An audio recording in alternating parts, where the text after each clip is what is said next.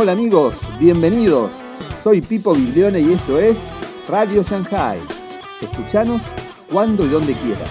Radio Shanghai es un podcast con respuestas a preguntas de actualidad. Hoy, Silencio, Persecución, episodio 30. La persecución a los cristianos es peor hoy que en el primer siglo. La lista mundial de la persecución que hizo pública Puertas Abiertas vuelve a poner el foco sobre los lugares donde los cristianos son más perseguidos en el mundo. Una lista que cada año nos recuerda que hay millones de personas que sufren a causa de su fe en Jesús. Las cifras que da Puertas Abiertas en su último informe sorprenden, pero aún pueden quedarse cortas, explica Ted Blake. Cuando hablamos de 215 millones de cristianos perseguidos, solo nos referimos a los 50 países donde más intensa es la persecución. Pero las personas perseguidas por seguir a Jesús son muchas más. Aquí solo contamos los que sufren una persecución alta, muy alta o extrema, comenta el director de la entidad. Te invito a escuchar el editorial de César Vidal sobre el tema. Corría el año 33 después de Cristo cuando un miembro de la secta de los fariseos llamado Saulo de Tarso se dirigía hacia Damasco con cartas del Sanedrín de Jerusalén que lo autorizaban para detener a los discípulos judíos de Jesús que hubiera en esa ciudad. De la manera más inesperada, Saulo se vio rodeado por una luz cegadora y escuchó con claridad una voz que le decía, Saulo, Saulo, ¿por qué me persigues? Abrumado por la aparición, a la que muy posiblemente identificó con las manifestaciones de la gloria de Dios de las que habían hablado los profetas, Saulo indagó quién era el que se dirigía a él. La respuesta lo sobrecogió porque fue Yo soy Jesús al que tú persigues. A decir verdad, Pablo no había perseguido jamás a Jesús, que había sido crucificado tres años antes a las afueras de Jerusalén.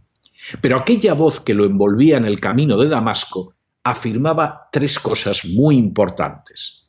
La primera era que Jesús había resucitado y ahora se dirigía a él. La segunda, que ese Jesús era la manifestación del mismo Dios que habían visto siglos atrás los profetas. Y la tercera, que aquellos que perseguían a sus discípulos lo estaban persiguiendo directamente a él. A tientas, Saulo, que había quedado ciego por la visión, fue llevado hasta Damasco. Allí fue visitado por un discípulo de Jesús llamado Ananías y bautizado. En el futuro sería el apóstol Pablo. En las últimas horas hemos tenido nuevas noticias sobre la terrible persecución que se cierne sobre los cristianos. Sin ánimo de ser exhaustivos, los hechos son los siguientes. Primero, la organización Open Doors publica anualmente un informe sobre la persecución de los cristianos en el mundo, donde se recoge una lista de las 50 naciones donde esa persecución es más encarnizada. Segundo, según la lista de observación del año 2019 de Open Doors, la opresión islámica es la causa de la persecución en siete de los diez peores países para los cristianos. Tercero, según el informe, esto significa para millones de cristianos, en particular para los que se criaron como musulmanes o nacieron en familias musulmanas, que seguir abiertamente a Jesús puede tener penosas consecuencias como la misma muerte.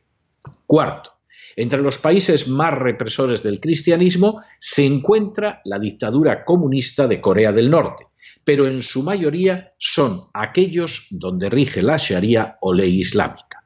Quinto, así en Afganistán, en el puesto número 2 del informe de Open Doors, no se permite la existencia del cristianismo porque es constitucionalmente un Estado islámico, lo que significa que los funcionarios, los dirigentes de los grupos étnicos, los oficiales religiosos y los ciudadanos son hostiles por definición a los cristianos. Sexto, en Somalia, que ocupa el número tercero de persecución contra los cristianos, la comunidad cristiana es pequeña y vive bajo la amenaza constante de verse atacada. La Sharia y el Islam están consagrados constitucionalmente y la persecución de los cristianos casi siempre implica violencia física. Séptimo, en Irán, que se encuentra en el noveno lugar de la lista, La sociedad está gobernada por la ley islámica, lo que significa que los derechos y posibilidades profesionales de los cristianos se encuentran gravemente coartados. Octavo, resulta especialmente revelador que de los 50 países recogidos en la lista, 38 son de mayoría musulmana. Noveno. Por su parte, otro informe reciente encargado por el secretario británico de Asuntos Exteriores, Jeremy Hunt, y dirigido por el reverendo Philip Mount Stephen, obispo anglicano de Truro, señala que donde la persecución de los cristianos es quizá más virulenta es en la cuna del cristianismo, Oriente Medio y el norte de África. Décimo, este informe señala igualmente que en países como Argelia, Egipto, Irán, Irak, Siria y Arabia Saudí, la situación de los cristianos y otras minorías ha alcanzado un estadio alarmante. Un décimo. De manera semejante, el informe indica que la erradicación de los cristianos y otras minorías que sufren la espada u otras coacciones violentas se reveló el objetivo específico y declarado de organizaciones extremistas en Siria, Irak, Egipto, el noreste de Nigeria y Filipinas.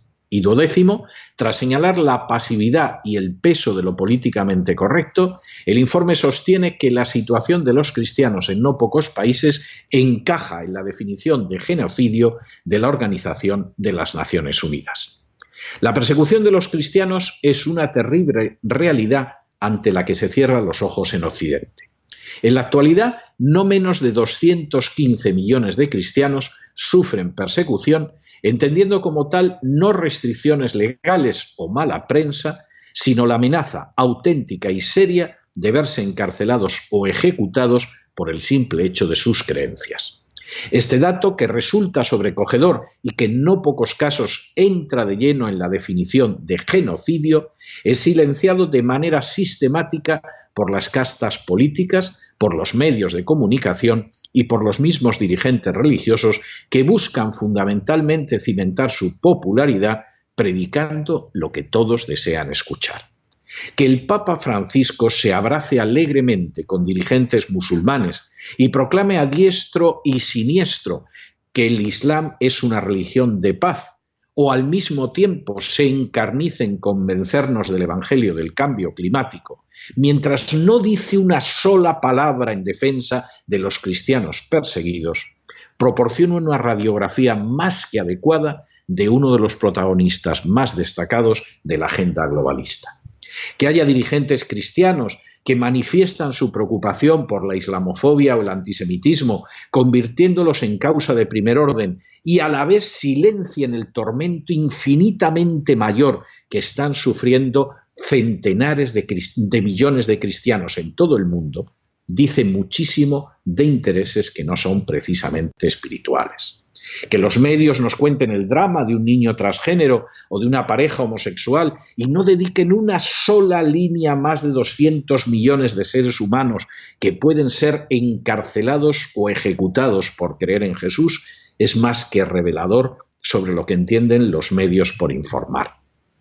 Que los políticos defiendan la alianza de civilizaciones o la supuesta bondad del sistema en Arabia Saudí, mientras miran a otro lado cuando los torturados, secuestrados, violados y asesinados son cristianos, también nos muestra la verdadera agenda de ciertas esferas.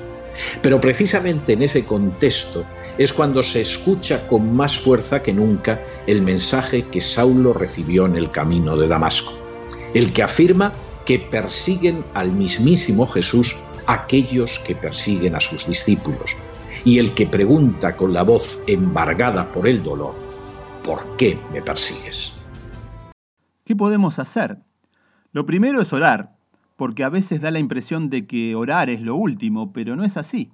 Cuando oramos, apelamos al poder de Dios, que es todopoderoso, y Dios actúa. También podemos concientizar a nuestro entorno de la realidad de la persecución. Mucha gente cree que con el avance de la tecnología, el conocimiento y la democracia, la persecución ha dejado de existir. Pero es todo lo contrario. La persecución hoy es peor que en el primer siglo. No podemos dejar de contar esto para que hagamos algo al respecto. Es importante porque el testimonio de los que sufren también fortalece la fe de los que no estamos sufriendo esa persecución y nos ayuda a valorar nuestra fe. Si te gusta el programa, dale like y compartilo en tus redes sociales. Nos podés ver a través de nuestro canal en YouTube y escucharnos en Spotify y Mixcloud. Seguinos en Facebook e Instagram.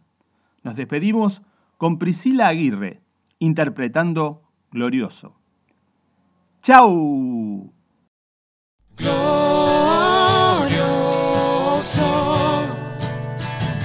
te cantamos glorioso, lo gritamos, Cristo te alabaré, tu nombre exaltaremos.